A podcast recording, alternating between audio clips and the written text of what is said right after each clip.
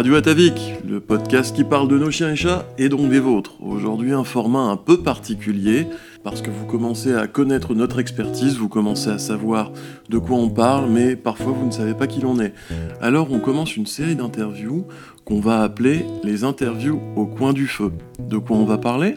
Dans ces interviews, on va s'intéresser davantage à la personne qu'à son expertise euh, et on tentera de comprendre pourquoi euh, elle fait euh, ce qu'elle fait, pourquoi elle dédie sa vie ainsi aux animaux. Et il est donc bien légitime de commencer ce format avec Nicolas Nolf. On va tenter de comprendre comment on arrive à dédier sa vie aux animaux, aux chiens et aux chats, euh, comment on arrive aussi à se dire en 2012, alors que c'est pas du tout la mode, qu'on va créer de l'alimentation euh, sans céréales. Quel grain de folie il faut et quelle vision il faut pour euh, faire de, cette entreprise un endroit, moi je peux en parler, agréable pour les gens qui y travaillent. Ce sont tous ces sujets qu'on va aborder tout de suite avec Nicolas Nolf. Bonjour Nicolas. Salut Greg. Euh, tu diriges Atavik. C'est vrai. On va parler aujourd'hui de euh, des raisons notamment de pourquoi Atavik, d'où ça vient, qu'est-ce qui t'a motivé, euh, qu'est-ce qui t'a inspiré, quelles ont été les, les choses un peu plus compliquées également durant ces presque six années maintenant. Ouais, c'est ça. On termine la sixième année, ouais. Ce qui est quand même plutôt pas mal. Ben, je te propose de commencer directement par le début, à savoir euh, toi petit. Ah ouais, on remonte jusque-là alors Ah oui, oui, moi je veux savoir euh, l'origine des choses.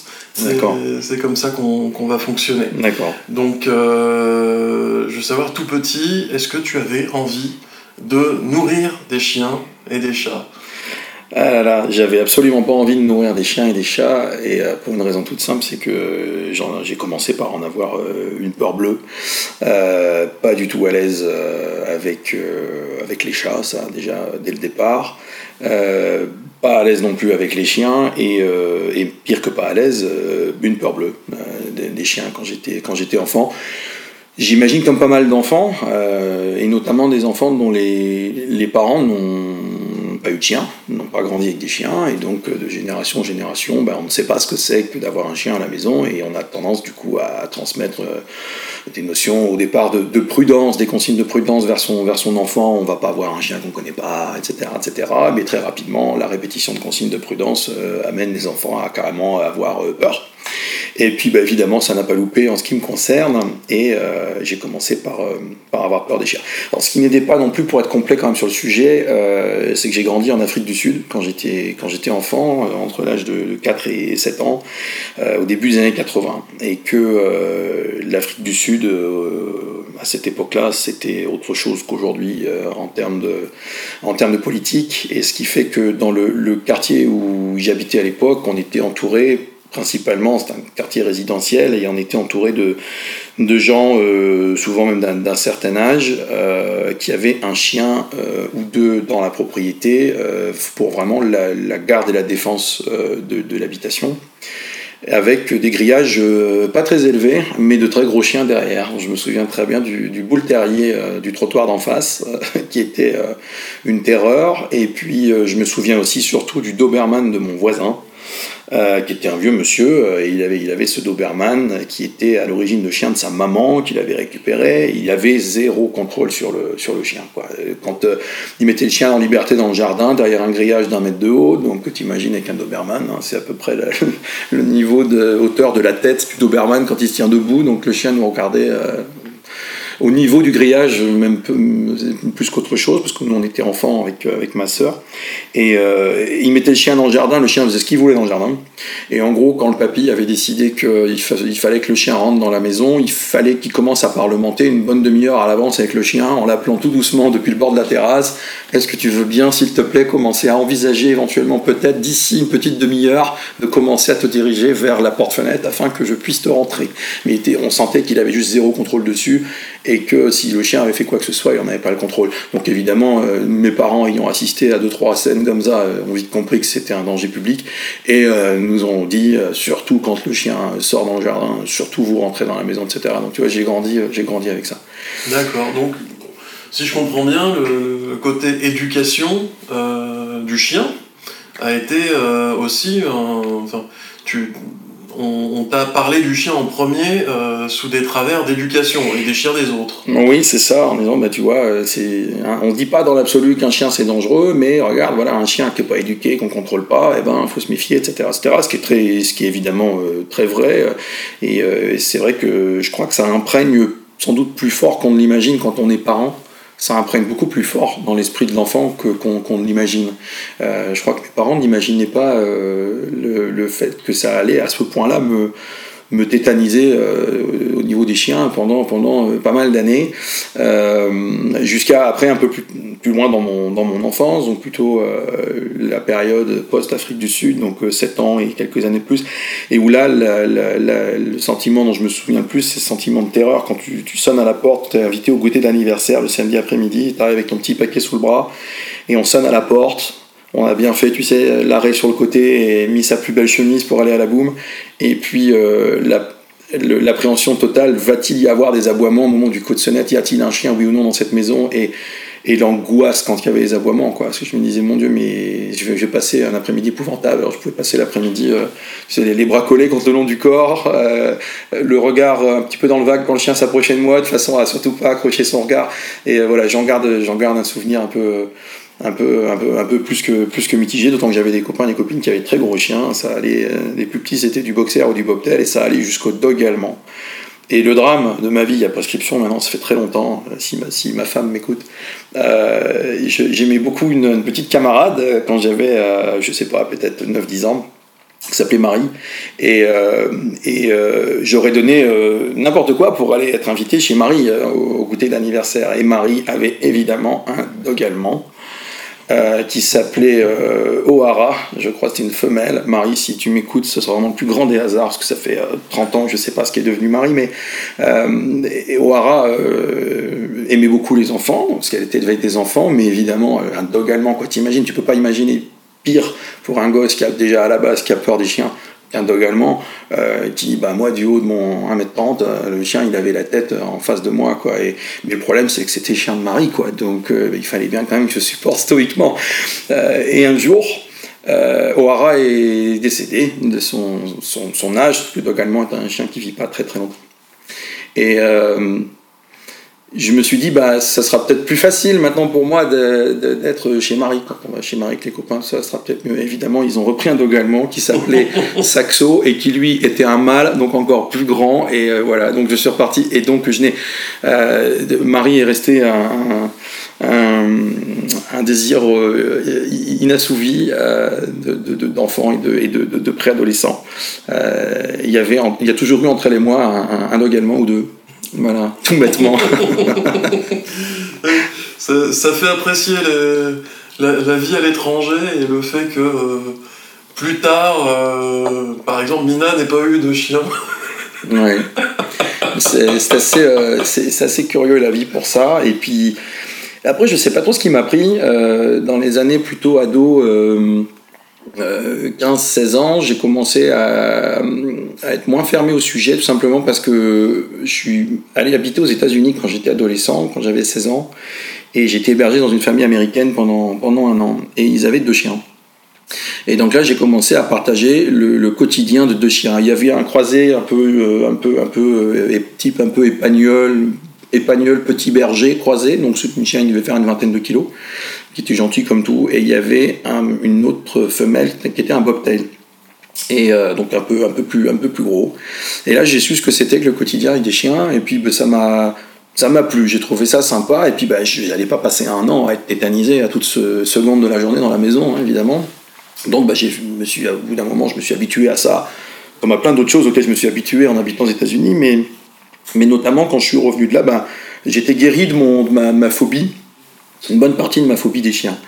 Euh, et puis voilà, et puis bah, du coup, après, j'ai, j'ai, émis le souhait auprès de mes parents qu'on en ait un. Mais mes, parents m'ont toujours dit, ben non, on n'aura pas de chien, enfin on n'en a jamais eu. On leur veut pas de mal, mais euh, on n'en prend pas, parce qu'un chien, c'est des contraintes, et machin, puis tout ça, puis tu as 15, 16 ans, 17 ans, tu vas pas être à la maison encore pendant des années, donc qu'est-ce qui va se passer quand bien même toi, tu t'occuperais du chien, quand tu vas quitter la maison, nous, on n'a aucune envie, voilà, c'est comme ça, ça se discute pas. Il vaut 100 fois mieux ne pas prendre de chien quand on en a aucune envie, et se dire, bah, on n'en a pas envie, et puis c'est tout, on aime bien un chien de temps en temps chez les autres, mais pas chez soi, que d'en prendre un quand même pour faire plaisir à un gamin, parce qu'un chien ne doit jamais être un cadeau fait à un enfant, et se retrouver embêté quand l'enfant quitte la maison, c'est le cas souvent quand même, les adolescents n'ont pas vocation à, rester là éternellement dans la maison. Ça dépend lesquels, ça dépend lesquels. on peut ne pas le discuter. Voilà, il, paraît, mais c'est que le schéma dominant, c'est plutôt que les enfants, on va dire, s'éloignent de la, de la maison parentale euh, à partir de 18-20 ans, mais, et donc du coup, ben, voilà, c'est tout sauf un cadeau. Donc mes parents sont restés droits dans leur pompe par rapport à ça, en me disant, mais écoute, non, voilà, on n'aura on aura pas tien. Et donc, je suis rentré dans ma phase... Euh, euh, signophile euh, contrarié, on va dire, euh, parce que mes parents ont, avaient cru bon de me préciser, parce que ce sont des gens pleins d'ouverture d'esprit, on n'aura pas tien, mais quand tu habiteras par tes propres, de ton propre côté, hein, bah, tu feras bien ce que tu voudras, tu auras un chien quand tu n'habiteras plus ici. Voilà, puis bah, tu feras ce que tu voudras.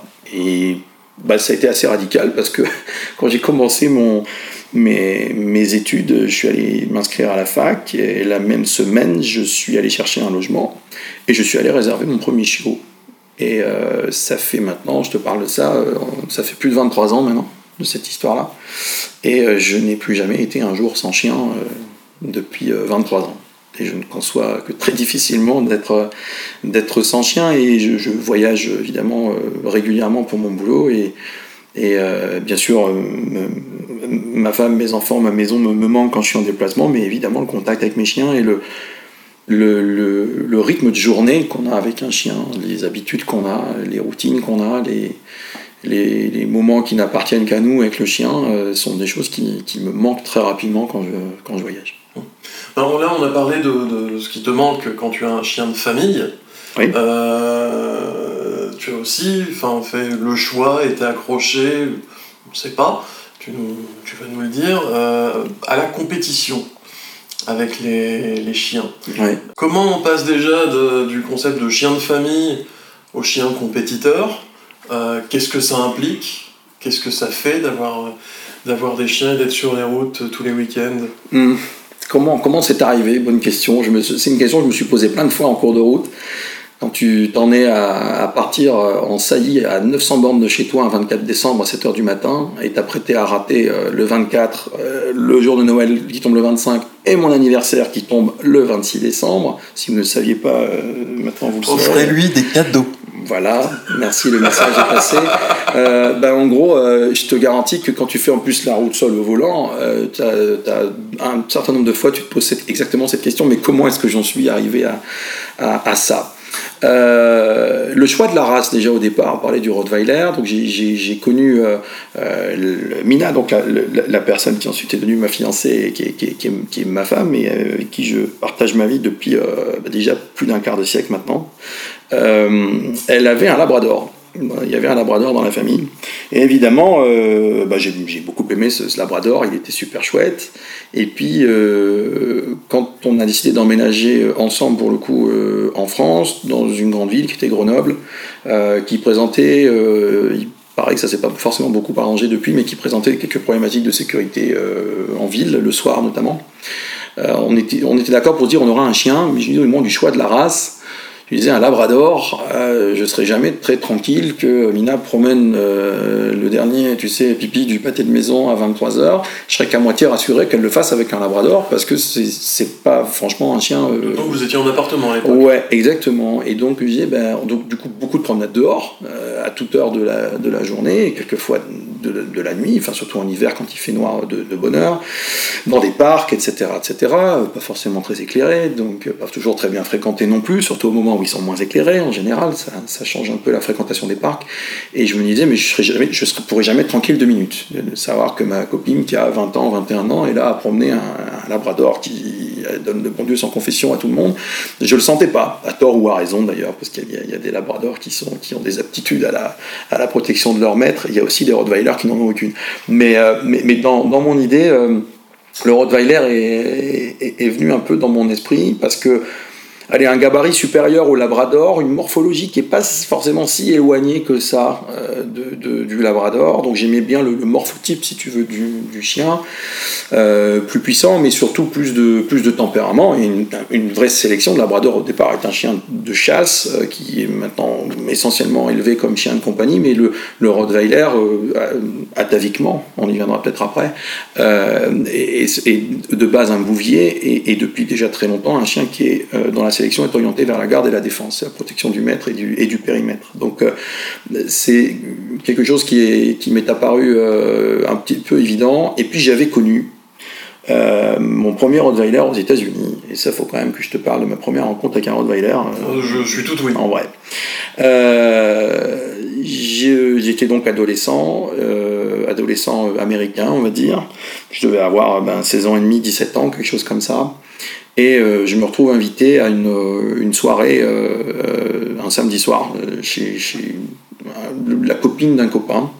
Vous devait y avoir, euh, ça devait être un peu genre 200 euh, jeunes en folie euh, dans une grande maison, quoi, tu vois. Donc je me, on se fait covoiturer. Là-bas, on arrive à 4-5 dans une, dans une voiture avec, avec 3-4 copains, et puis on, c'était très très grand, des quartiers résidentiels avec des énormes, comme dans les, séries américaines, une énorme maison au milieu d'une énorme pelouse, il y a de la pelouse devant, derrière, autour, enfin, et pas de clôture nulle part. Suburbia. Ouais, suburbia. Et donc on sort de la voiture, euh, un peu de mal à se situer parce qu'il y avait des bagnoles, il y avait plein de jeunes qui étaient là. Donc euh, aux US, euh, on conduit à partir de 16 ans. Hein. donc chaque gamin de 16 ans et demi, 17 ans a sa voiture. Donc il y avait des voitures garées partout. On comprenait pas bien où était l'entrée, où était la sortie. Et nous, la partie a tourné un peu autour de la maison, il faisait un peu sombre. Et puis on s'est retrouvé finalement à se présenter pour rentrer dans la propriété par la face arrière de la maison. Or, ce qu'on ne savait pas, c'est que la soirée avait plutôt lieu sur la face avant, mais qu'on croyait être la face arrière, si tu me suis. Comme on s'est présenté par le mauvais côté, bon, on s'est avancé dans la propriété, mais il n'y avait pas de clôture, donc on commence à rentrer dans la pelouse. Et puis, euh, c'était un peu bizarre, parce qu'on voyait pas grand-chose bouger dans le jardin, sauf que tout d'un coup, on entend un bruit de cavalcade, accompagné d'un grondement euh, inéquivoque et qui devenait de plus en plus fort à mesure que ça se rapprochait, et ça se rapprochait très vite. Et on a pris évidemment la décision assez rapidement qu'il ne fallait pas qu'on reste là. Et je me souviens fort bien, avant, juste avant de commencer à tourner les talons et de courir, d'avoir juste euh, tourné la tête pour voir euh, ce que c'était qui arrivait.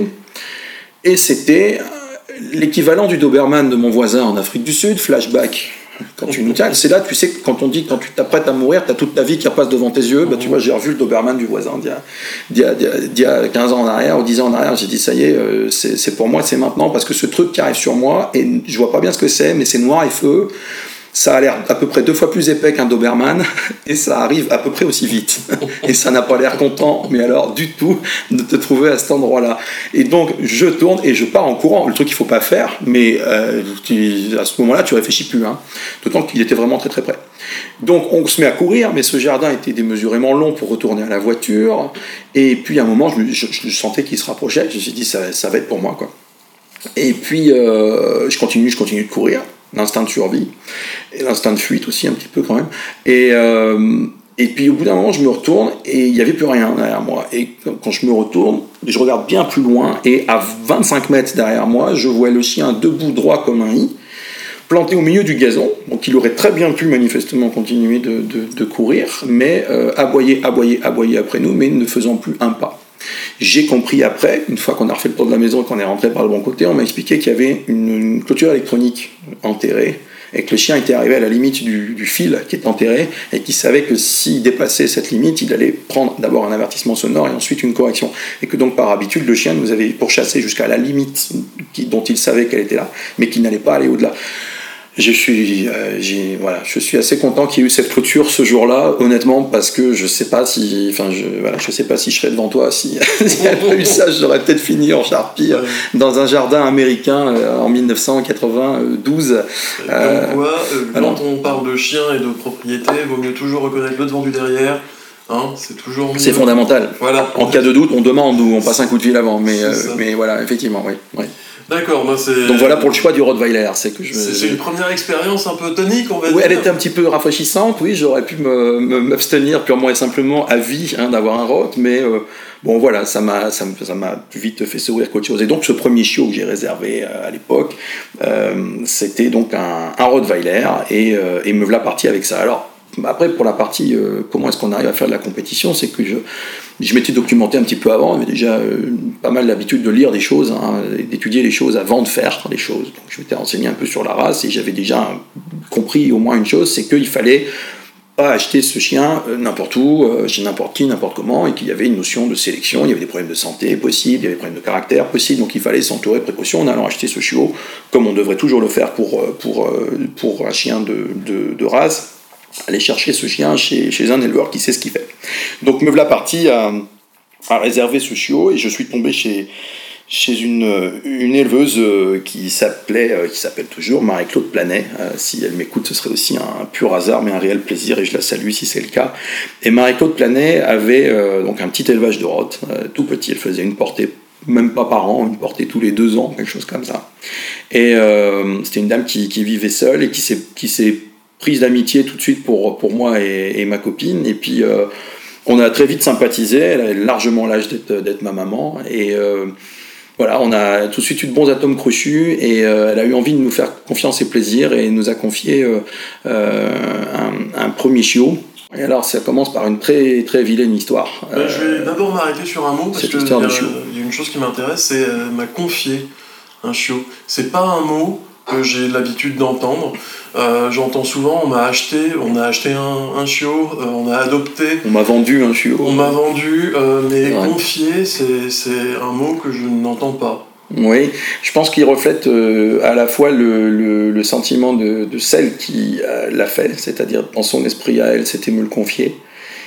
Ça reflète aussi l'esprit de celui qui l'a reçu, je l'ai vraiment pris comme ça. C'est qu'un éleveur qui a une portée par an, euh, S'il fait bien son boulot, il a beaucoup plus de demandes que de chiots. Et euh, ce n'est pas une évidence qu'il ait forcément quelque chose pour toi quand tu arrives. Et, euh, c'est une démarche que je, je respecte infiniment. Et ma première rencontre finalement d'une éleveuse, en l'occurrence Marie-Claude Planet, a été ce type de rencontre. Et c'est d'ailleurs, on en reviendra sans doute après dans tes questions si tu le souhaites, mais c'est aussi le type d'éleveur que je suis devenu par la suite. C'est qu'on a immédiatement conçu les choses de cette manière. C'est que un chiot de chez nous, ça se mérite, ça se réfléchit, euh, et on est responsable du fait même que ce chiot est conçu. Je te parlais tout à l'heure de partir en saillie un 24 décembre à 7h du mat avec un chien, tu absolument pas obligé. Ce petit bout d'embryon qui va en résulter en quelques heures, quelques jours, il t'a rien demandé. Il est arrivé là par ta volonté. Euh, et tu en es responsable à la seconde où tu mets la clé dans le contact, si tu veux, quand tu y vas, de ce qui peut se passer. Euh, tu en es responsable jusqu'au bout. Bien sûr, pendant un bon moment, pendant 63 jours, ça se passe entre ta chienne et, l'embryon. Mais déjà, à travers tout ce que tu donnes et proposes à ta chienne, euh, l'embryon, évidemment, euh, c'est pas neutre sur lui. Hein, une maman bien traitée, évidemment, a plus de chances de bien s'en sortir au niveau de ses chiots. Et puis après, ben moi, les chiots naissaient dans mes, dans mes mains, quoi, dans, dans, dans, la, dans la maison. Donc c'était c'était et j'ai eu euh, des chiens qui étant restés chez moi euh, toute leur vie euh, sont, sont, partis dans mes mains aussi 11 ans après ou 12 ans après. Donc si tu veux tu tu peux pas enfin tu peux pas. J'imagine que des gens peut-être en sont capables mais moi j'ai tout de suite perçu ce côté responsabilité totale tu es responsable d'une vie il y a un côté Frankenstein, en fait. Docteur Frankenstein, c'est que tu participes à sa création, vraiment. C'est ta créature, c'est ta création, quelque part. Même si c'est pas toi. T'en es pas le géniteur, mais quelque part, c'est une création. Et, et, avec la création arrive la responsabilité. Et il y a un parallèle évident d'ailleurs avec une création d'entreprise et tout ce que ça induit derrière. Et j'anticipe peut-être sur tes, sur tes questions. Oui, mais, mais, en fait, tout est lié. Et c'est qu'une question de mentalité. C'est du moment que tu le conçois comme ça, euh, le petit prince, Saint-Exupéry, quoi. Tu es responsable de ce que tu as apprivoisé. Donc, euh, à partir de là, il euh, n'y a plus de question, quoi. Ça, ça, devient une extension de toi-même et tu en es. Ça fait partie de ton spectre de responsabilité. Donc, j'ai eu la chance que cette rencontre se fasse avec Marie-Claude parce que Marie-Claude était mais câblée comme ça, mais peut-être dix fois pire que moi. Marie-Claude, elle se rendait mais malade pour, pour ses chiots, pour ses chiens. et c'est si j'avais mon premier contact d'éleveur à l'époque avait été quelqu'un qui m'avait reçu au portail en me demandant un chèque d'acompte et puis mais, parce que j'ai des histoires comme ça, des anecdotes, j'en ai entendu des centaines moi autour de moi de gens qui ont acheté des chiens. Ben, tu sais, comme c'était ma première expérience d'achat, je me serais peut-être bêtement dit ah bon bah c'est comme ça un éleveur de chiens et puis comme je voulais vraiment un chien, ben, j'aurais donné le chèque et puis je serais parti, puis j'en aurais peut-être rien pensé d'autre et je ne sais pas ce que je serais devenu moi après dans ma mentalité si tu veux. Enfin, tu, nous as quand même dit que tu te renseignais beaucoup avant de, faire les choses. C'est vrai que l'époque dont on parle est une époque pré-internet, excusez-nous les millennials, c'est quelque chose qu'on a connu. Euh, mais beaucoup se renseigner euh, implique peut-être de tomber sur des profils d'éleveurs qui ressemblent davantage à, cette dame qu'à des profils d'éleveurs peut-être un peu plus un peu plus industriel. C'est vrai, tu, diras, il, s'est trouvé que je suis tombé sur, euh, sur Marie-Claude comme ça. Euh, maintenant, est-ce que j'irais jusqu'à dire j'ai eu la chance de tomber sur elle comme ça? Ben non, je, je reprends ta remarque pour dire qu'effectivement, comme on dit, je, remarque que euh, plus je travaille et plus je creuse des sujets, plus j'ai de la chance. Comme on dit, tu sais, c'est que ben, la chance, tu l'as quand tu t'es sensibilisé au fait que euh, tu peux tomber sur ci, mais attention, tu peux aussi tomber sur ci, tu peux aussi tomber sur ça, et donc du coup, bah, tu auras la chance, voudrais fermer les guillemets, de tomber sur les bons, mais parce que déjà, tu auras été sensibilisé au fait qu'il n'y a pas que des bons, et qu'il y a un tri à faire, et qu'il y a peut-être quelques signaux qui doivent te faire partir en courant si tu tombes sur un qui n'est pas le bon.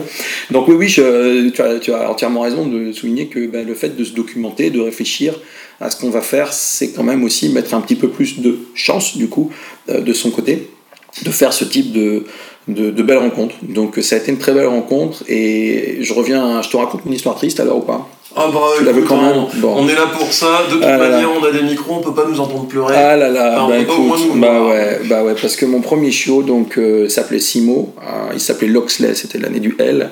Euh, mais euh, mais c'était c'était c'était pour le pédigré, mais nous on l'appelait on l'appelait Simo. ma femme est finlandaise et Simo est un est un, est un prénom finlandais qu'on qu'on aimait bien. Et puis ben, on était étudiants et puis on n'a rien trouvé de mieux malheureusement, comme on n'avait pas énormément de moyens et qu'on consacrait déjà beaucoup de moyens aux, croquettes et aux, paniers, à la gamelle, au machin, etc. On s'est trouvé à un moment donné pour une histoire de, quelques euh, je sais pas, centaines de francs, à l'époque, puisque c'était, on parlait en francs, encore désolé les millennials, euh, on s'est trouvé à aller faire le vaccin, la deuxième injection de vaccin de maladie de carré euh, au dispensaire de la SPA à Grenoble, qui vaccinait à, prix coûtant. C'était, on donnait ce qu'on voulait. Et évidemment, ben, à tout prendre, on préférait euh, évidemment euh, faire ça que de ne pas le faire vacciner, parce que ça aurait été encore plus bête. Donc on est allé là-bas, on l'a fait vacciner. Et euh, évidemment, malheureusement, le dispensaire de la SPA, à l'époque, ben, à cette période-là, était essentiellement fréquenté par ben, des, des, animaux qui n'étaient pas en très bonne santé, évidemment, et dont les maîtres n'avaient pas beaucoup de moyens pour, pour s'en occuper. Et donc à l'arrivée, il s'est avéré que le chien a attrapé la maladie de Carré, qui est gravissime et qui est potentiellement mortelle pour le, chiot.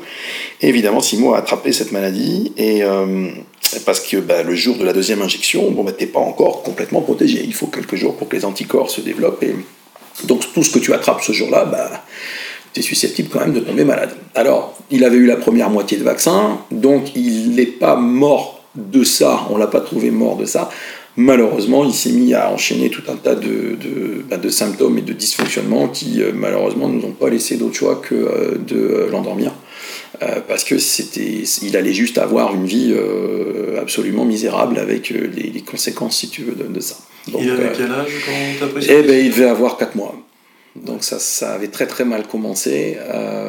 et j'étais évidemment catastrophé triste à un point euh, que j'en ai encore des frissons quand je t'en parle, mais euh, Marie-Claude, euh, là aussi, hein, les comportements des gens, enfin, des gens te, viennent te chercher au moment où toi, tu n'as plus de force. Elle aurait pu 100 fois me faire la morale en disant mais enfin qu'est-ce qui t'est passé par la tête d'aller là-bas tu m'aurais appelé je te faisais tu venais chez mon veto je me débrouillais avec mon veto on faisait l'injection elle aurait pu me me, démolir complètement et je l'aurais compris parce qu'elle m'avait confié ce, ce, superbe chiot qui était le plus joli mâle de sa portée elle était venue le voir deux fois chez nous etc etc enfin tu vois donc je me suis dit mais elle va me, elle va m'assassiner et puis elle aura raison quoi. Je me sentais vraiment pas bien.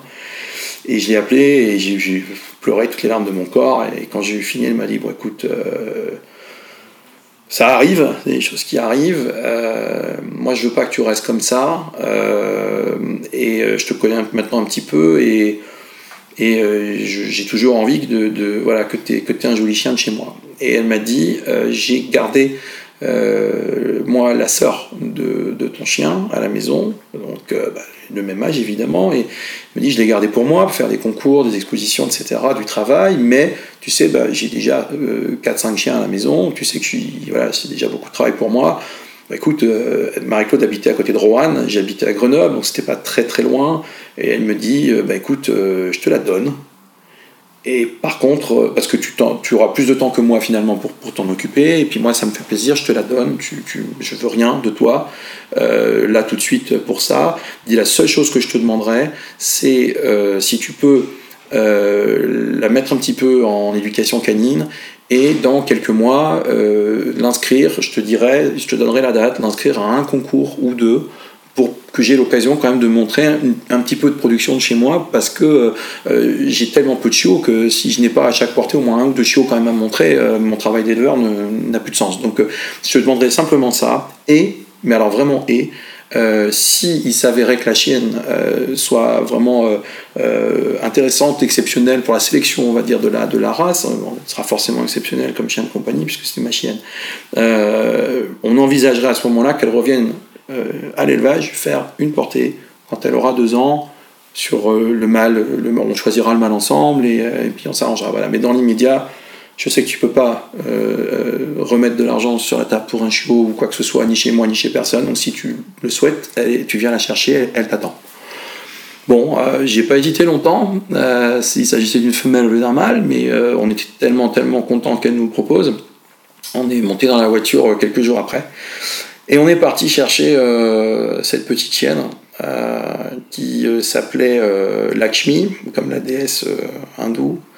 Et, comme c'était dur à prononcer pour nous, on l'a appelée Maya. Et je vais te dire pourquoi on l'a appelée Maya, parce qu'il y, y, a plus d'une couche à cette histoire. quand je, quelques années avant ça, un an ou deux avant ça, j'étais à temps partiel assistant d'éducation dans une école maternelle en Finlande. Et euh, je m'occupais tout particulièrement d'une petite fille qui était, euh, qui était toute adorable, qui était très très timide et qui était tout le temps, tout le temps super gentille et qui s'appelait Maya. Et, euh, et, du coup, j'ai voulu que ma chienne s'appelle Maya.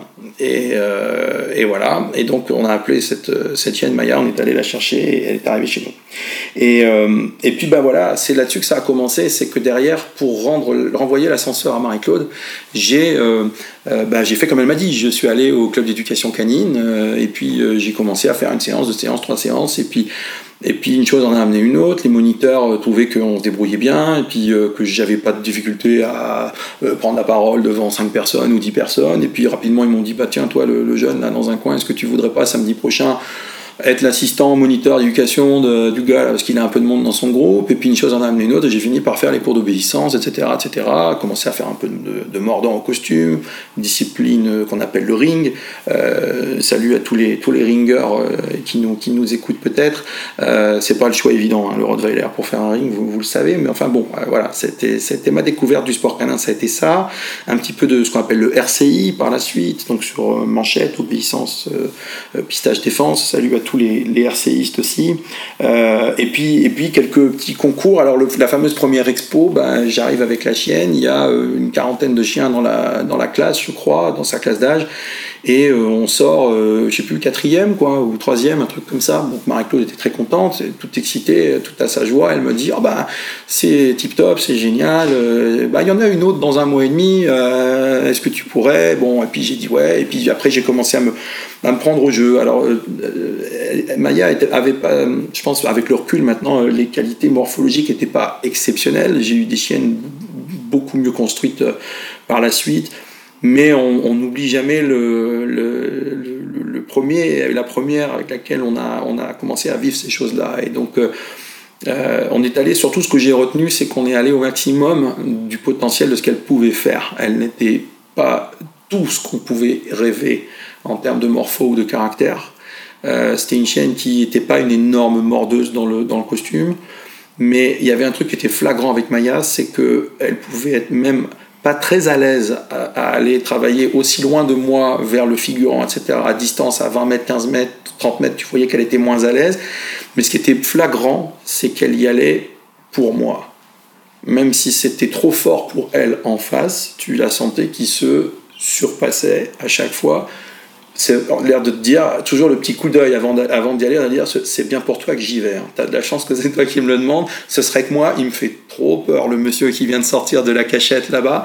Je vais y aller par contre parce que c'est toi. Et j'avais, c'est peut-être idiot hein, ce que je te dis, mais j'ai toujours eu ce, ce, sentiment avec elle. Et j'ai trouvé ça euh, absolument magique. Que, que prendre le, ce, ce chien pour ce qu'il est, pour son potentiel, surtout pas pour ce qu'il n'est pas et ce qu'il n'est pas capable de faire. Et arriver à instaurer cette relation dans laquelle il va faire des choses euh, pour toi. Et on revient à la notion de confiance, c'est que ça pourrait te griser, dire mon chien, je peux lui faire faire n'importe quoi, il y va pour moi, tu sais. Et toute l'habileté derrière, toute la beauté du truc, c'est d'être dans cette relation sans jamais en abuser. Savoir qu'il ferait tout pour toi et que pour autant, tu n'en abuseras jamais de ça. Tu iras au maxi de ce que ça peut te procurer sans jamais en abuser. Je trouve qu'il y a quelque chose de magique là-dessus, parce que j'ai appris ensuite derrière, en ayant plusieurs chiens par la suite, euh, que le point jusqu'auquel ils sont prêts à aller n'est jamais le même. Donc tu dois à chaque relation redéfinir ce point, euh, de, à partir de quand le chien euh, est en train de se dépasser, et à partir de quand moi je suis peut-être en train d'abuser, ou prêt à abuser de cette capacité qu'il a à se dépasser, et toujours te situer un cran en dessous pour finalement travailler constamment dans l'amour et dans le respect de cette relation. Et le chien te confie tout. On dit, on dit beaucoup le mot confier finalement. Le chien te confie tout. Il n'a rien demandé à ce que tu viennes me chercher, il n'a pas demandé à venir sur ce terrain, il n'a pas demandé à être en face de ce, figurant, il n'a pas demandé à avoir ce stress, il n'a pas demandé. Pour autant, pour autant, il va y aller. Donc, euh, il, te donne tout ce qu'il a. Et je trouve ça extraordinaire. Et c'est quand tu reçois ça, tu n'as pas le droit d'en abuser. Et c'est euh, ça, ça a complètement euh, défini toute la façon, toute la relation que j'ai eue à mes chiens. Euh, et Maya, eh ben, on a fait donc euh, le maximum avec elle, les concours, etc. etc. Et puis ben, Maya, euh, on n'a jamais pu aller jusqu'au bout du plan parce que Maya a fait une, une pyroplasmose. Elle avait été vaccinée contre la pyroplasmose pourtant, mais le vaccin n'était pas très au point. Et en fait, ce qu'il a surtout fait, ce vaccin, c'est euh, n'a pas pu éviter la maladie, mais on a masqué jusqu'au dernier moment les symptômes. La pyro, normalement, tu ne peux pas passer à côté. Énorme montée de fièvre, urine rouge betterave, euh, de façon inéquivoque. Tu vas chez le veto, c'est une bonne pyro. Ça se traite, ça se soigne, ça se coud un peu, mais le chien, en général, il s'en remet assez rapidement. Là, euh, rien de tout ça. Et euh, elle a traîné à se dégrader pendant trois semaines sans que personne n'arrive à comprendre ce qui, n'allait pas. Et elle a fini par décéder, malheureusement. Elle avait 23 mois. Et euh, donc deuxième gros gros gros coup dur. Donc pour te dire dans tout ça, euh, tu prends déjà ces deux expériences-là. J'aurais eu déjà deux fois de grosses occasions que rien de tout ça ne se fasse jamais. Parce que j'aurais eu déjà deux fois l'occasion de dire non mais c'est bon j'arrête quoi. C'est un tel crève-cœur à chaque fois en plus, c'est épouvantable.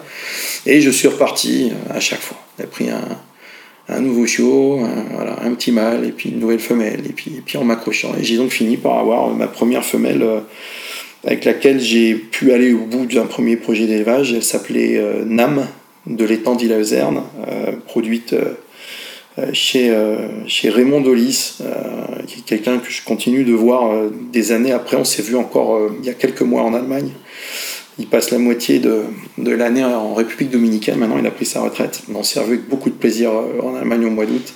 Et euh, Raymond et son épouse, ils m'ont confié, là aussi, euh, donc cette, cette, petite femelle qui s'appelait Nam, que je suis allé chercher au fin fond de la météo d'hiver alsacienne en altitude. Et c'était le début de, de 11 ans de, de, parcours et de passion avec, avec Nam chienne extrêmement complète, euh, excellent classé en, exposition euh, régionale, nationale et internationale. Les, les, passionnés euh, sauront ce que c'est. Et puis, titulaire de, ben, de, toutes les épreuves de sélection de la race, tous les tests, que ce soit, que ce soit de, l'endurance, que ce soit des tests de courage, des tests d'utilisation mordant, etc., etc. On a essayé pas mal de choses aussi, on s'est bien amusé dans différentes, euh, euh, différents travaux de, de mordant euh, sous toutes ses formes. Et, et, voilà, donc c'était un vrai vrai bonheur. Et puis bah, c'est d'elle qu'est est née la première portée, donc j'ai souhaité faire naître pour le coup, mais chez moi, puisqu'elle m'appartenait. Cette femelle, je n'avais pas de contrat particulier la, concernant. Et donc une première portée qui est née en janvier 2001, la portée des S, sous la fixe Vom César Camp, qui était donc le, la fille que j'avais choisie, et Vom César Enkamp. Alors pourquoi l'allemand? Parce que le Rottweiler est une race allemande, donc je voulais un clin d'œil à la langue, la langue de Goethe dans le nom de, l'élevage. Euh, et puis, euh, un de mes endroits préférés pour me promener autour de chez moi, j'habitais la campagne grenobloise, ça s'appelait le camp de César. Et donc, j'ai euh, adopté cette traduction Vom César Enkamp, qui est la, traduction du camp de César en allemand. Et c'est devenu le, la fixe, comme on dit, donc le nom de famille de mes chiens, le nom de mon élevage. Et, c'est un affixe que j'ai toujours, puisqu'un élevage, l'affixe, on l'a, je sais plus si c'est 99 ans ou quoi, si on l'a à vie, je ne sais plus, mais je l'ai toujours. Donc voilà, les, premiers shows sont nés en 2001. Les derniers sont nés, je crois, en 2010, il me semble. Donc euh, ça a été, ça a été 10 portées, on va dire, qui, sont, qui se sont succédés. Voilà. D'accord, bah, c'est plutôt pas mal hein, pour l'expérience d'élevage. J'ai juste une question, parce que c'est c'est assez, assez, curieux. Euh, l'élevage euh, canin et félin, pour ceux qui ne le connaissent pas, avec toutes ces histoires d'affixes, avec euh, ces, lignées, ces pédigrés. Voilà. J'ai envie de le dire un peu abruptement, quel est l'héritage de ta lignée? C'est-à-dire? Bah, De la lignée von César Camp. Ah l'héritage de ma lignée. Alors déjà, euh, petite production, comme on dit. D'ailleurs, ça mérite pas le nom de production pour le coup, parce que c'était vraiment... Euh, c'est le terme consacré, hein, je m'excuse, c'est comme ça, on parle de production en élevage. Euh, une portée par an, parce que statut entièrement amateur, donc une portée à l'année. Euh, j'ai perdu le compte exact du nombre de, chiots qu'on a pu avoir. Je crois que ça doit être une quarantaine de chiots en tout qui ont dû naître euh, au fil d'une dizaine, 45 peut-être, euh, peut-être un petit peu plus au fil de la dizaine de portées. sachant que bah, dans les portées, après, tu as, de tout. Tu peux avoir des portées de 10, des portées de 1, des portées de, de, de 6 qui deviennent 1 au bout de 8 jours parce que tu en perds en route.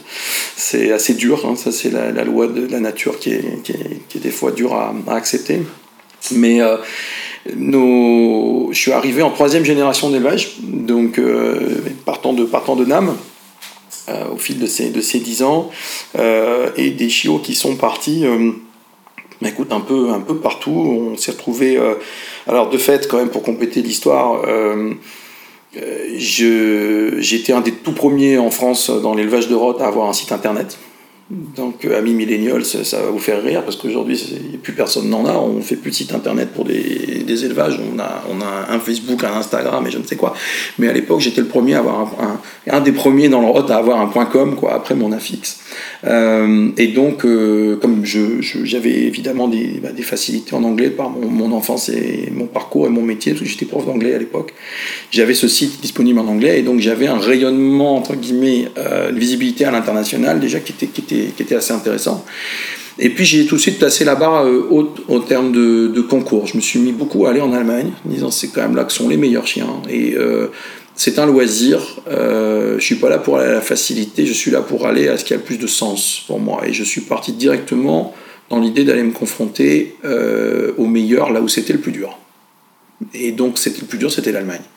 Et j'ai fait partie des peut-être des, des, dix premiers euh, éleveurs de roth euh, de cette génération-là à aller régulièrement en Allemagne, aligner mes chiens en concours. Alors euh, ça fait pas de bruit, hein. on va au bout de l'Allemagne et puis dans des, concours qui sont vraiment entre guillemets au, bout du monde. On part très tard le vendredi soir pour revenir très tard le dimanche soir, mais on y va et on est à côté d'éleveurs de, de, légende qui eux sortent leurs chiens dans ces concours qui pour eux sont des concours locaux, mais qui pour toi sont très exotiques forcément parce que c'est loin. Donc me voilà parti à faire ça, et c'est vrai que l'Allemagne est le berceau de la race, euh, et, à l'époque, en tout cas, c'était le pays du monde vers lequel tous les amateurs de Rottweiler dans le monde avaient le regard tourné. Et donc les résultats qui étaient obtenus là-bas faisaient foi autorité et admiration auprès de toutes les personnes dans le monde qui s'intéressaient au Rottweiler. Ce qui fait que moi, étant présent là-bas et ayant la faculté en rentrant chez moi de faire un petit photoreportage avec euh, mes commentaires en anglais, non seulement sur ce qui m'était arrivé à moi ce jour-là en concours, mais sur les autres chiens que j'avais vus, etc. On était à une époque, encore une fois, pardon, mais il n'y avait pas de Facebook, il n'y avait rien du tout. Il faut quand même se représenter qu'à l'époque, des gens découvraient les résultats d'exposition des fois trois mois après. Ils disaient tiens, il y a trois mois, il y a tel chien qui a gagné. Il était donc là il y a trois mois à ce concours. Ah ben j'aurais bien voulu le voir, ben, sauf que tu étais au courant trois mois après. quoi. Donc là, moi, j'ai commencé à pouvoir faire ces petits reportages et le lundi matin mettre les photos euh, en ligne des chiens qu'on avait vus la veille, quoi, avec mes propres commentaires, parce que les gars, eux, allaient regarder les photos à 10 000 bornes de là, mais moi, j'avais été en face du chien, à côté du chien, je l'avais vu euh, travailler dans la manche, je l'avais vu euh, se présenter en, expo, je l'avais vu courir, je l'avais vu faire tout ça, et donc les infos que je pouvais leur donner étaient très intéressantes pour eux. Et donc, très très rapidement, j'ai commencé à être contacté par des gens de l'étranger pour avoir un chiot de chez moi, ou avoir un conseil pour une ou les aider à acheter un jeune chien, un chien adulte, etc. Donc je suis devenu une espèce d'interlocuteur, euh, une autorité, c'est super prétentieux, mais un interlocuteur euh, qui semble-t-il n'était pas si fréquent que ça, en tout cas dans cette communauté-là à l'époque. On ne parlait pas de communauté d'ailleurs à l'époque. Euh, et puis voilà. Et donc, pourquoi je te dis ça, c'est que bah, du coup, ça, évidemment, ça a donné assez rapidement, plus vite que ne aurait dû justifier le volume de chiens que j'avais, une exposition euh, à ce que je faisais euh, beaucoup plus importante que ce qu'elle aurait pu être. J'avais à côté de moi des éleveurs euh, français qui bougeaient pas de la France, qui avaient 20 portées par an et qui n'avaient jamais vendu un chien à l'étranger, quoi, si tu veux, parce que bah, personne à l'étranger savait qu'ils existaient. Moi, j'étais là avec une portée dans l'année et je pouvais, alors si j'avais voulu vendre tout à l'étranger, je pouvais le faire tous les ans, sans aucun problème, mais je faisais en sorte de répartir un peu les, les, les choses, de garder au plus près de moi euh, en France euh, des, chiens à potentiel, de toujours euh, laisser quand même des gens plus loin avoir aussi un ou deux chiens à potentiel, et puis après quand tu as dans une portée bah, des chiens que tu sens plus destinés à la compagnie, etc. Et là tu, les, tu peux les, les, confier aux personnes qui, qui, leur apporteront ce, type de, support toute leur vie. Mais du coup, bilan des courses, quand j'ai arrêté, bah, j'ai des chiens de, des chiots de mon élevage sur quatre continents dans le monde. Euh, qui eux, bien sûr, aussi ont fait des petits, donc ont démarré des lignées, etc. Donc aujourd'hui, tu as des chiots qui naissent qui sont en 5e, 6e génération de NAM, euh, et qui, qui, remontent à ma fameuse portée de, 2001. Et, euh, et, et jusque, il y en a en Chine, il y en a aux États-Unis, il y en a dans les Antilles, il y en a un petit peu partout en Europe. J'ai oublié la liste des pays depuis, mais il, y en a eu, il y en a eu un petit peu, un petit peu partout. Donc, donc voilà, sur le, le rayonnement euh, ouais, du, de l'héritage du, de nos petits grés, on va dire, de nos, de nos lignées. Euh, si on reprend ça, les, les lignées de, de, chiens, de chats, etc., c'est quand même extrêmement. Ça, ça, ressemble beaucoup à ce qu'on peut retrouver en famille. Tu nous as dit que tu faisais aussi un élevage familial. Euh, j'aimerais creuser cette question un peu de famille. Oui ce que c'est pour toi et notamment, euh, parce que moi je le sais mais tout le monde ne le sait pas, euh, dans quel contexte a été créé Atavik Contexte familial? Ah là là Atavik est, Atavik, la création d'Atavik est le résultat d'un ce que j'appelle un aller-retour, qui est la fameuse série de, deux baves dans la figure, tu sais. Et l'aller-retour pour moi, ça a été ça, c'est que je travaillais euh, euh, comme euh, directeur de grands comptes internationaux pour un groupe américain, c'est extrêmement pompeux comme terme, euh, dans neuf pays d'Europe, donc je travaillais dans, le négoce. Et on m'a annoncé un vendredi que j'allais être licencié de ce, de ce job. que j'adorais en plus, que j'avais pas d'enfant à l'époque et je faisais ce job avec beaucoup de passion, c'était excessivement intéressant à faire. On m'a annoncé un vendredi que j'allais être licencié économique. et donc ça c'était pour l'aller, la première baffe. Et le lundi d'après, trois jours après, j'ai su qu'on allait avoir des jumeaux. Ça, c'est pour la deuxième baffe. Voilà, sur un week-end de temps, euh, t'es chômeur, et après t'es chômeur futur papa. Donc c'est c'est c'est très jumeaux. De jumeaux. De jumeaux. De jumeaux. Double de couche. double de tout. Euh, double de tout. Absolument de tout. Donc euh, cet aller-retour, euh, t'imagines, il est, enfin si ça ça, ça te fait pas réfléchir au sens de la vie. Je sais pas ce qu'il te faut d'autre. c'est quand même assez violent. On n'a pas, On a, il peut arriver à des tas de gens d'avoir été licenciés, évidemment. on est très nombreux aussi à avoir su à un moment donné qu'on allait être parents, mais il y a déjà moins de gens qui ont su ça à trois jours d'intervalle, qui plus est jumeaux, qui plus est pour des premiers enfants en plus. Et donc, le vendredi, quand j'ai su que j'allais être viré, j'étais absolument hors de moi. J'ai vu tout de suite, euh, j'ai perçu tout de suite une injustice dans ce qui, m'arrivait. Euh, je ne croyais pas du tout au motif économique. Ça m'avait pas l'air de, c'était pas très convaincant pour moi, on va dire. Et j'ai passé tout le week-end comme le, mal dominant, piqué dans son orgueil, à dire mon gars, je vais planifier ma revanche. Tu m'as viré, ça va te coûter cher déjà et d'une, et puis deux, je vais aller travailler chez le concurrent. J'ai relu mon contrat 14 fois pendant le week-end, j'ai aucune clause qui m'empêche de le faire, je vais aller en face et puis tu vas voir ce que tu vas voir. Quoi. Je vais te montrer de quel bois je me chauffe et puis tu vas regretter de m'avoir mis dehors de cette manière-là. Donc, euh, la fleur au fusil lundi matin, euh, j'étais prêt à attaquer mes CV et puis euh, à ouvrir le carnet d'adresse et la boîte à gifles. Hein. Et puis, et puis petit rendez-vous gynécologique du lundi, fin de matinée, juste avant d'attaquer les CV. Et là, euh, on nous dit, eh bien, félicitations, la, la famille euh, va s'agrandir avec deux bébés. Voilà, c'est texto la phrase, parce que ça, c'est la phrase, le genre de phrase que tu n'oublies jamais de ta vie. La famille va s'agrandir avec deux bébés. Et euh, je suis sorti de là avec un sourire béat jusqu'aux oreilles, de rapport à la famille qui s'agrandit aux deux bébés. Et j'en avais plus rien à faire de cette histoire de job de licenciement du vendredi. Parce qu'il s'est passé plusieurs choses dans ma tête en quelques secondes, c'est de dire bah déjà mon gars, euh, l'essentiel il va être ailleurs. Des histoires de job, des trucs, tu crois que c'est grave, tu croyais le, que le monde s'écroulait vendredi, tu croyais parce que tu croyais que le monde c'était ça, ce que tu avais avant, mais maintenant le monde ça va être ce qu'on vient de te dire il y a un quart d'heure, que la famille va s'agrandir avec des bébés. Donc déjà on parle plus du même monde, donc ce que tu as passé le week-end à ce sur quoi tu as passé le week-end à pleurnicher euh, n'existe plus. Ce monde-là, c'est pas le problème. C'est l'autre monde maintenant.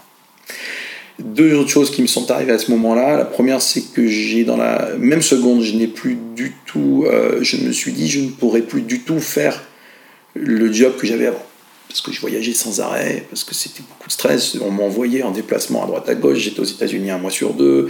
Euh, c'était voilà sur euh, un claquement de doigts, je partais avec trois fois rien sur le dos en déplacement pour une durée euh, qui pouvait varier entre 1 et 5 jours. Genre tu vas bien, tu verras bien où tu, où tu vas et donc et quand est-ce que tu rentres. Donc ça, je me suis dit, bah, je pourrais plus le faire hein. avec des enfants. Il faut quand même être raisonnable. Mais alors là où j'ai eu pour le coup beaucoup de chance, c'est que dans la même seconde, j'ai également éprouvé plus du tout envie de le faire. Et j'ai toujours j'ai beaucoup de chance de ce côté-là parce que j'ai rencontré beaucoup de, de, gens dans ma vie par la suite qui ont euh, dû aussi euh, procéder à des changements de carrière suite à un licenciement.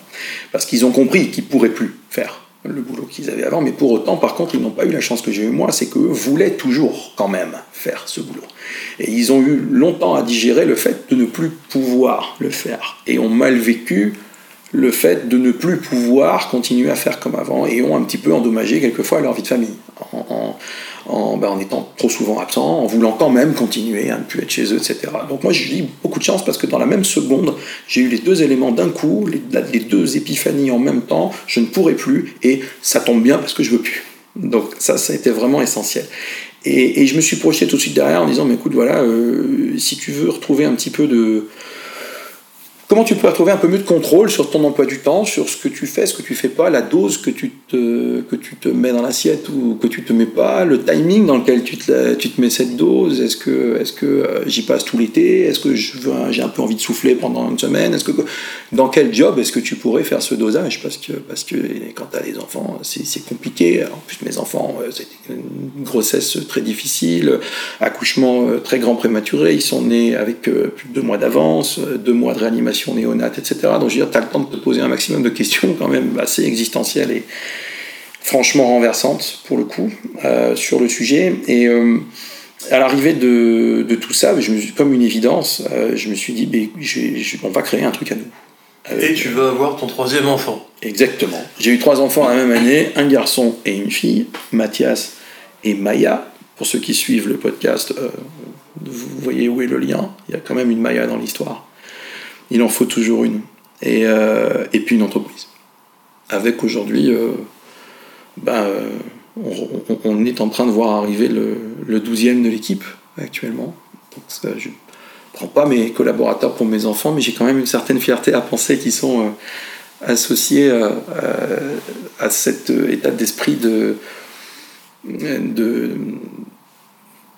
de, famille. Alors, il ne faut pas tout mélanger. On n'est pas là pour être la famille de nos collaborateurs, mais surtout associé à quelque chose euh, qui a du sens, je pense, mhm. qui a beaucoup de sens. Et qui. Euh, une chose qu'on laisse prendre beaucoup de sens dans, dans ce qu'on fait. C'est très important. On passe, on passe trop de temps à travailler pour que ça n'ait pas de sens, de mon point de vue. Et, euh, et donc, du coup, on s'est dit, on va faire ça. Ça peut paraître un peu paradoxal de dire finalement, je suis allé chercher de la liberté dans l'entrepreneuriat voire même, de mon point de vue, une certaine sérénité. C'est ça, c'est bizarre. J'ai réfléchi à ça il n'y a pas très longtemps. J'ai répondu à une interview de, de Schema Business School là-dessus il n'y a pas très longtemps. Euh, les motivations de l'entrepreneuriat, etc. Et je me suis trouvé à dire c'est paradoxal parce que j'avais très très mal vécu du coup le fait que j'avais pu me décarcasser comme ça pendant deux ans pour un employeur en y mettant tout mon petit cœur, en n'étant jamais chez moi et en travaillant comme un âne, pour me faire virer avec perte et fracas, sans aucun signe avant-coureur, j'ai rien vu venir du tout du jour au lendemain. Et je me suis dit, mais mon Dieu, bah d'abord, c'est vraiment pas sympa. Et en plus, je me dis, mais dans toutes les boîtes où j'irai dorénavant, je pourrai plus jamais faire confiance. J'ai rien vu venir. Je me suis fait débarquer, mais j'ai rien compris, quoi. Donc je pourrais plus jamais faire confiance. Je pourrais plus jamais me, me donner, comme je l'ai fait pendant deux ans, sans compter mon temps, mes efforts, mon énergie, mes sacrifices, euh, en sachant que je peux encore demain, on peut très facilement, sans que j'ai rien vu venir, me foutre à la porte du jour au lendemain. Je pourrais plus jamais être serein. Et donc, en répondant ça aux étudiants de Schema euh, il n'y a pas très longtemps, je me suis dit à dire Es-tu en train de dire que tu es allé chercher de la sérénité dans l'entrepreneuriat? Ce qui est quand même très curieux, parce que normalement, on dit bien le dernier endroit où tu vas chercher de la sérénité. Tu vois, comment je pourrais être serein dans la vie? Je vais me créer une boîte, je vais mettre toutes mes économies sur la table, je ne sais pas où je vais, mais j'y vais, et bon, c'est quand même pas la recette de la sérénité normalement. En tout cas, c'est pas écrit dessus, de base. Oui, ça, paraît ça, ça, dépend de la définition de la sérénité. Est-ce que la sérénité, c'est vivre en conformité avec soi-même? Il y, a, il y a un sage dans ce grand corps qui est en face de moi et de l'autre côté de la table. Parce que clairement, c'est exactement ça. Euh, la sérénité, c'est de savoir que tu es en train de travailler sur ton bonheur. Ça, ça te Et si ton bonheur, c'est d'être avec ta famille, d'équilibrer les choses, alors tu es dans la bonne direction. Et si c'est la forme d'atteinte de ce bonheur, c'est l'entrepreneuriat, et ben ma foi, c'est ça. Et puis si c'est ça la sérénité, bah oui, euh, oui, sans doute, par une espèce de syllogisme qui m'échappe quelquefois un petit peu, mais, c'est sans doute ça. C'est sans doute ça, effectivement. C'est-à-dire, euh, au moins, je, contrôle un peu mieux les choses.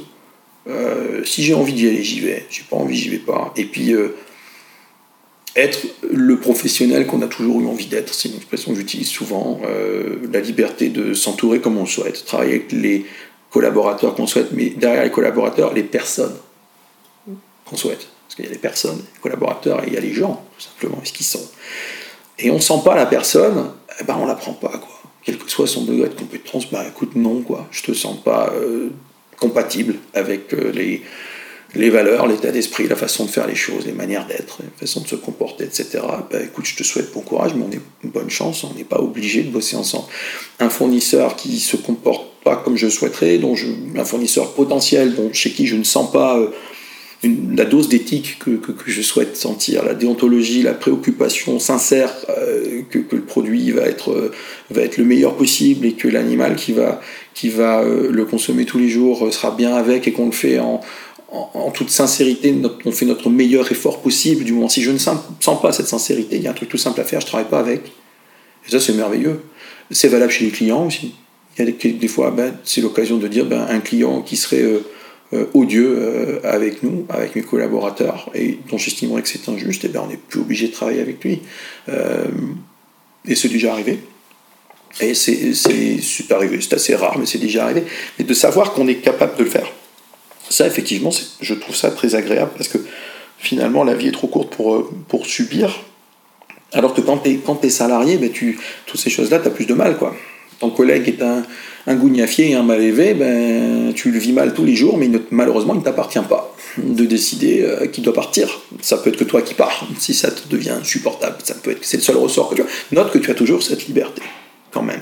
Mais évidemment, c'est la seule que tu as. Euh, L'exercice de cette liberté est quand même moins quotidien. Il est beaucoup moins quotidien. Effectivement, il est beaucoup moins quotidien. Donc c'est très très limité.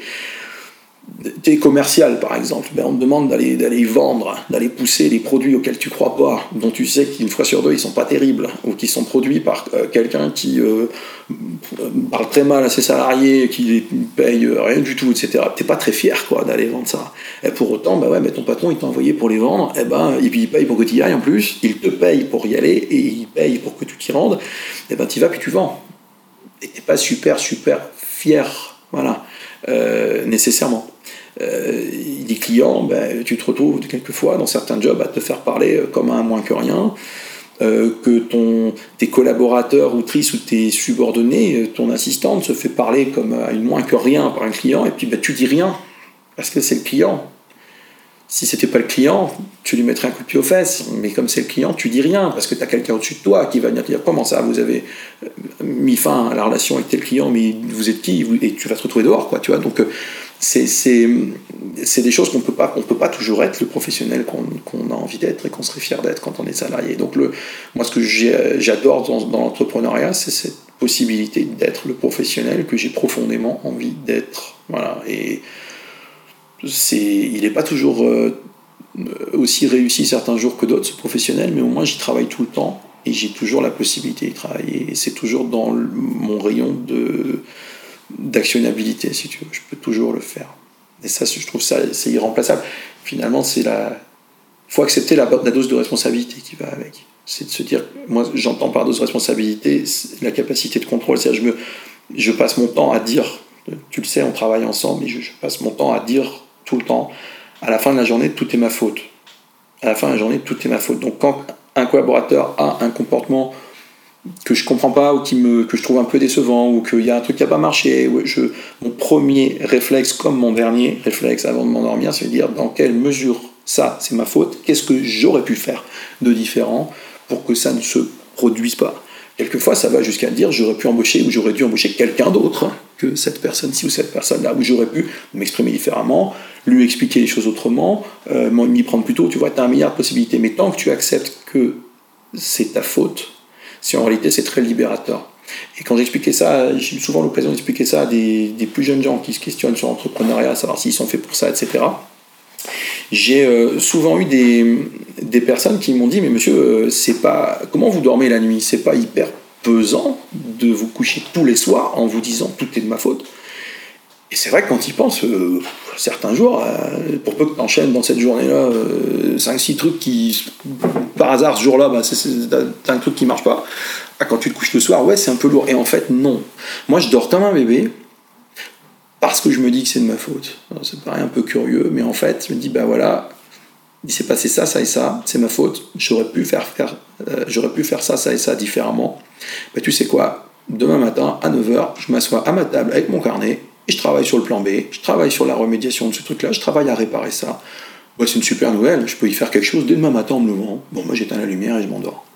Donc en réalité, accepter cette responsabilité, c'est accueillir à bras ouverts le contrôle que ça te donne sur les choses. Et ça, c'est plutôt une bonne nouvelle, le fait que tu as du contrôle sur les choses. J'ai entendu quelques mots qui m'ont qui m'ont fait réagir.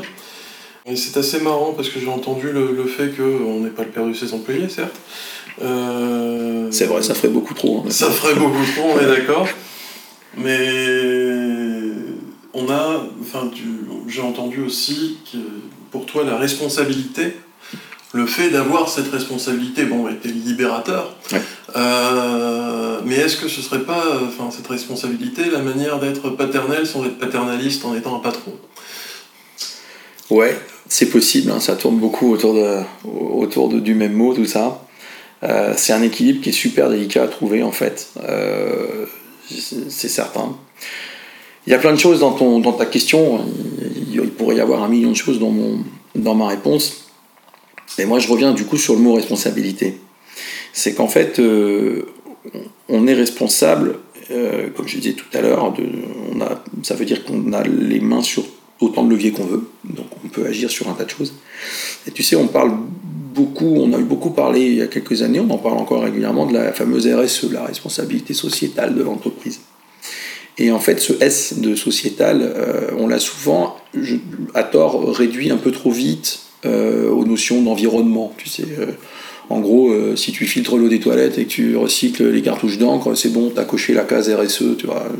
ou si tu t'approvisionnes euh, chez euh, des fournisseurs certifiés, je sais pas quoi, bon, bah, c'est bon, tu as coché la case RSE. Et il faut, et c'est important, bien entendu, mais, ça a été trop souvent réduit à cette problématique-là. Moi, j'ai très vite été confronté à cette notion dans ce qu'elle est complète jusqu'à englober la responsabilité qu'on a vis-à-vis -vis de la société au sens large si on s'y prend pas bien, si on dégoûte les gens, si on plante la boîte parce qu'on manage pas bien, qu'on est imbuvable et que les gens s'en vont et que tout plante, c'est la société qui paye à la fin la facture. Euh, si je plante tout et que tout le monde se retrouve au chômage, euh, c'est la société avec un S majuscule qui paye. Ça sera plus la mienne de société avec un S minuscule, puisque je l'aurais plié. Mais euh, il y a tout le reste il y, a, les indemnisations euh, chômage des gens, hein, c'est très concrètement, c'est ça que ça veut dire. Il y a les dégâts que ça occasionne. Quelqu'un qui se retrouve au chômage ben, consomme moins et puis euh, ne fait plus les mêmes choix. Ça impacte d'autres gens autour de lui. Hein. On voit dans, les villes où le chômage a frappé très très fort, ben, les commerces ferment et puis ben, tu vois, ça, ça, a des ramifications très très importantes. C'est plus les mêmes comportements des enfants qui du coup posent des problèmes à l'école parce qu'à la maison ça va pas du tout, parce que les parents ont perdu leur boulot, etc. Ça va très très très loin cette affaire-là. Et la responsabilité, une espèce de rayonnement sociétal de l'entreprise, moi je vois jusque-là. Peut-être aussi parce que je sais pas, ça a peut-être dû jouer un petit peu. D'abord, je suis, de la région lilloise, qui, qui est une région euh, qui, est excessivement euh, chère à mon cœur, mais qui a, été fortement frappée par, euh, par le chômage, le chômage de masse. À différentes époques en plus, on a pris plusieurs vagues dans la figure, il y en a, il y en a eu plusieurs. et puis on a été au départ incubé, installé à la ruche d'entreprise de Denain. Et Denain, euh, c'est compliqué Denain, hein, zone franche, euh, etc. Et puis euh, un degré de, un taux de chômage beaucoup plus important que la moyenne, avec un, un taux de population pauvre extrêmement important, avec toutes les problématiques autour de ça, de désœuvrement, de délinquance, de, de, de, misère euh, culturelle, de misère intellectuelle, de misère sociale, etc., etc., misère affective aussi énorme chez les gens, avec d'énormes problématiques. Donc on a été toujours très vite euh, sensibilisé à ça en créant l'entreprise qu'on on, a, on, est dans un endroit qui n'est pas facile à la base, il y a, il y a, 5 ans, 5-6 ans, et... Euh, on a autour de nous des campagnes aussi euh, qui se vident, avec des gens qui savent plus trop où aller, trouver du boulot, etc. Et ça a été très vite une très très grande euh, fierté, on a eu très vite de premiers éléments de grande fierté de pouvoir faire grandir l'entreprise et recruter des gens de ce bassin autour de Denain, et puis ensuite plus large que Denain, et de se dire, bah tiens, par l'activité qu'on mène, et la créativité qu'on met, la conviction, l'inventivité qu'on y met, la part de risque qu'on y prend aussi, parce qu'on s'est levé un matin avec une idée, et euh, une idée fixe pour le coup, et qu'on a décidé d'y mettre tout ce qu'on y a mis, on crée quelque chose qui euh, change maintenant la vie de une ou deux personnes, trois personnes, quatre personnes, dix personnes, douze personnes, des emplois indirects qui se créent autour, etc. Et c'est une fierté énorme de voir euh, quelques années après des collaborateurs ou collaboratrices qui, bah, parce qu'ils sont là où ils sont avec nous, et eh bien tout d'un coup peuvent se mettre en couple, acheter une maison, faire des projets, etc., etc., et, euh, continuer de, de, par ricochet, de, d'enrichir autour de ce tissu social et économique. Et ça peut paraître super, euh, je sais pas, cucul la praline, ce que je dis, mais moi, c'est une grande fierté pour moi parce que je le fais dans ma région et j'étais vraiment pas obligé de le faire. Encore une fois, quand j'ai voilà, j'ai su que j'allais être licencié avoir des jumeaux, j'aurais pu. J'ai été prof dans une autre vie, j'aurais pu retourner faire prof. Ça, ça m'aurait donné un emploi du temps euh, plutôt prévisible, pas de déplacement, un boulot que je savais faire les yeux fermés en plus. Donc euh, j'aurais pu j'aurais pu retourner faire ce job que j'adorais faire en plus. Et bonjour à tous les, enseignants qui nous écoutent. Ça reste un métier que je trouve d'une beauté extraordinaire et que j'ai fait avec, énormément de passion. Euh, j'aurais pu faire ça. Euh, et j'aurais contribué autrement d'ailleurs à faire grandir des jeunes, etc. J'avais aussi moyen de le faire par ce biais-là, mais je l'avais fait pendant pas mal d'années. Et, euh, là, j'ai eu l'occasion de un peu de boucler la boucle en allant être de l'autre côté de la barrière, c'est-à-dire d'être sur le fameux marché de l'emploi dont parlent les profs. Vous verrez quand vous serez sur le marché de l'emploi. J'ai eu l'occasion d'y être sur ce marché de l'emploi et puis d'être ce marché de l'emploi en étant employeur.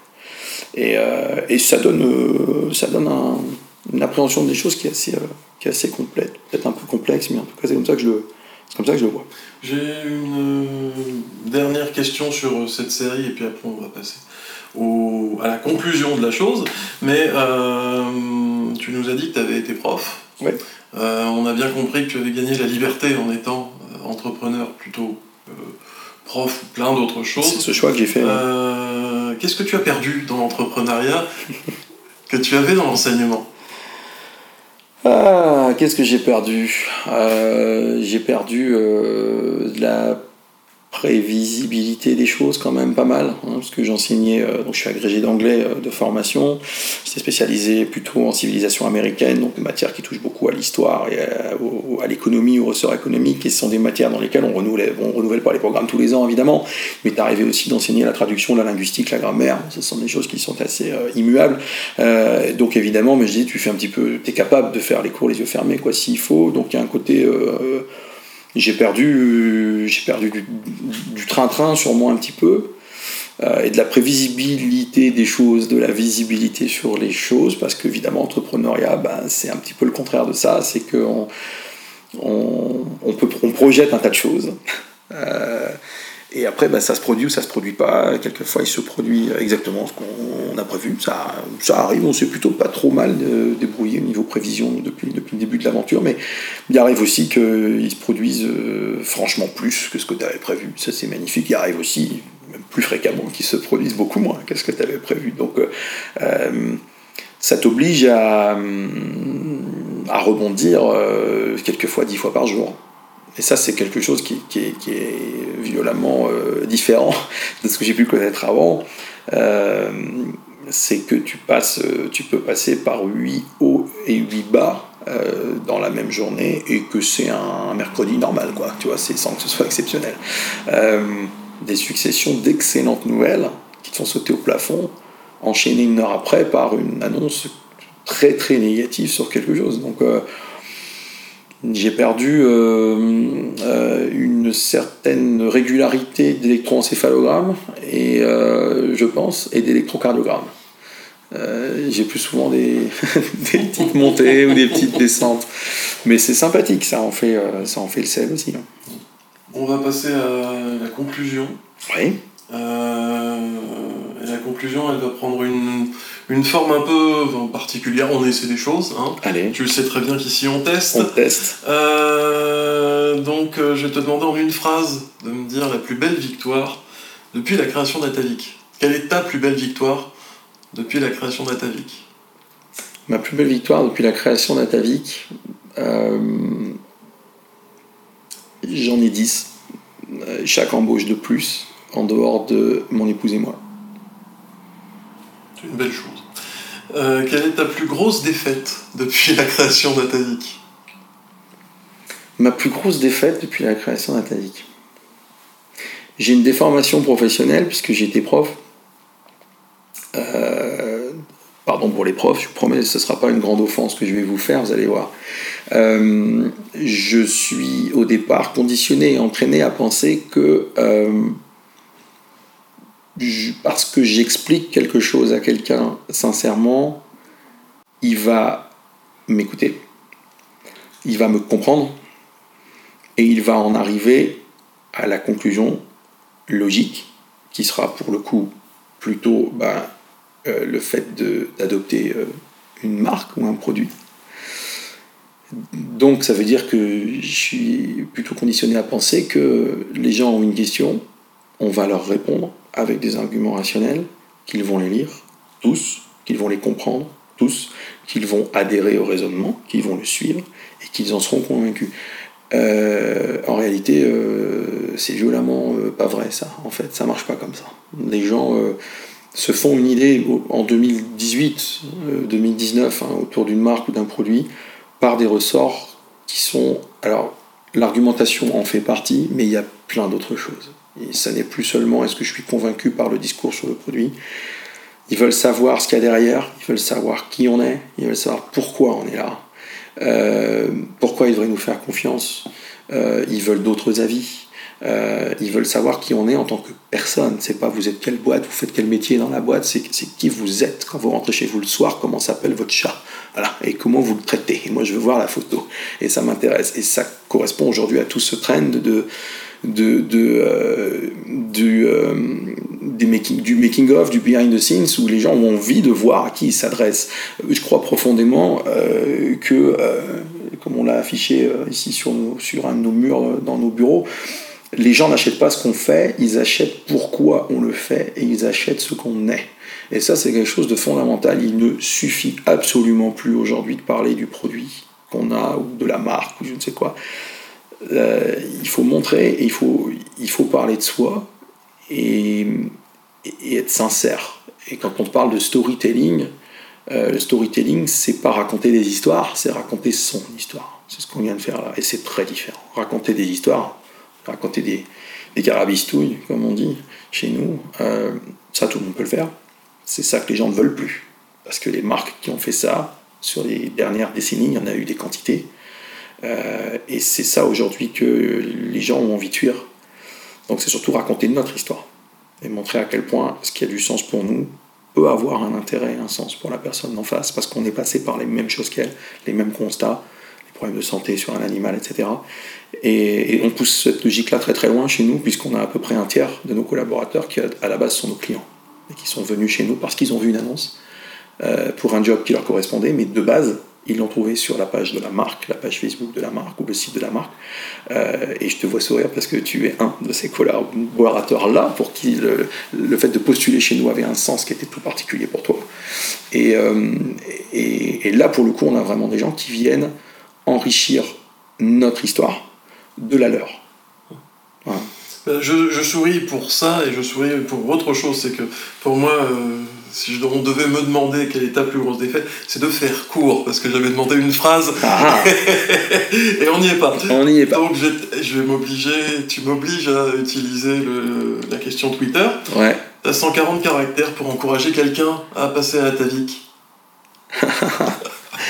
J'ai 140, ouais. Ah, c'est pas facile comme exercice ça. Bah, surtout pour toi, je pense, parce que tu es quelqu'un qui aime dérouler, c'est très agréable. Euh, Une expression qu'on a déjà utilisée il y a, il y a, quelques années, dans je sais plus quel contexte, euh, on vous connaît parce qu'on vous ressemble. Ça te va ça? Ça me va très bien. Il me reste des caractères, hein, je peux peut-être la mettre, mais elle est bien, non? Ah non, mais. On vous connaît parce qu'on ouais, parce qu'on vous ressemble. Ça suffit. Mm. Et 100 euh, caractères, 140 caractères pour encourager quelqu'un à devenir entrepreneur. Hmm. Alors ça, tu vois, tu me sèches avec ça. C'est pas, pas évident, 140 caractères, il y a tellement de façons de voir. La meilleure question que tu puisses te poser quand tu réfléchis à l'entrepreneuriat, c'est pas de savoir si tu es fait pour entreprendre, mais de savoir ce qui va te rendre heureux. Et le sous-texte de ça, si tu m'autorises, 140 caractères de sous-texte, euh, c'est que c'est pas forcément fait pour tout le monde. C'est pas grave. Ce qu'il faut surtout, c'est que le faire te rende heureux, parce que si ça te rend heureux, tu le feras bien. Mais surtout, si ta définition de ce que c'est que d'être heureux, c'est pas ça, ne le fais surtout pas.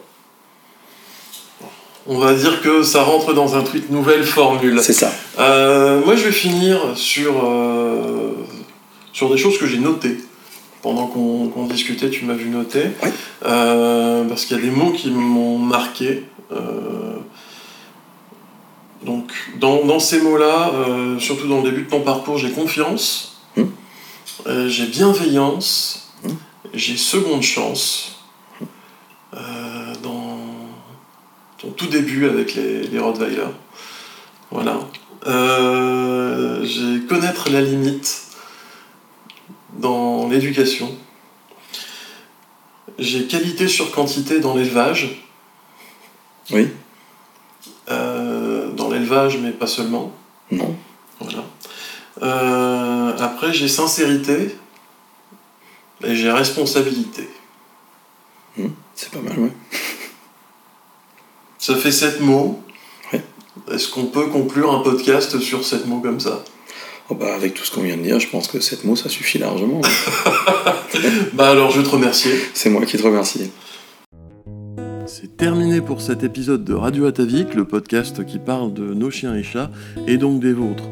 Comme vous le voyez, on avait énormément de sujets à balayer, on a vraiment euh, abordé euh, des sujets parfois très personnels, mais euh, qui permettent de mettre en lumière de manière plus claire pourquoi une personne se dédie entièrement au bonheur des chiens et chats. Je vous remercie donc de votre écoute et je vous dis à très vite.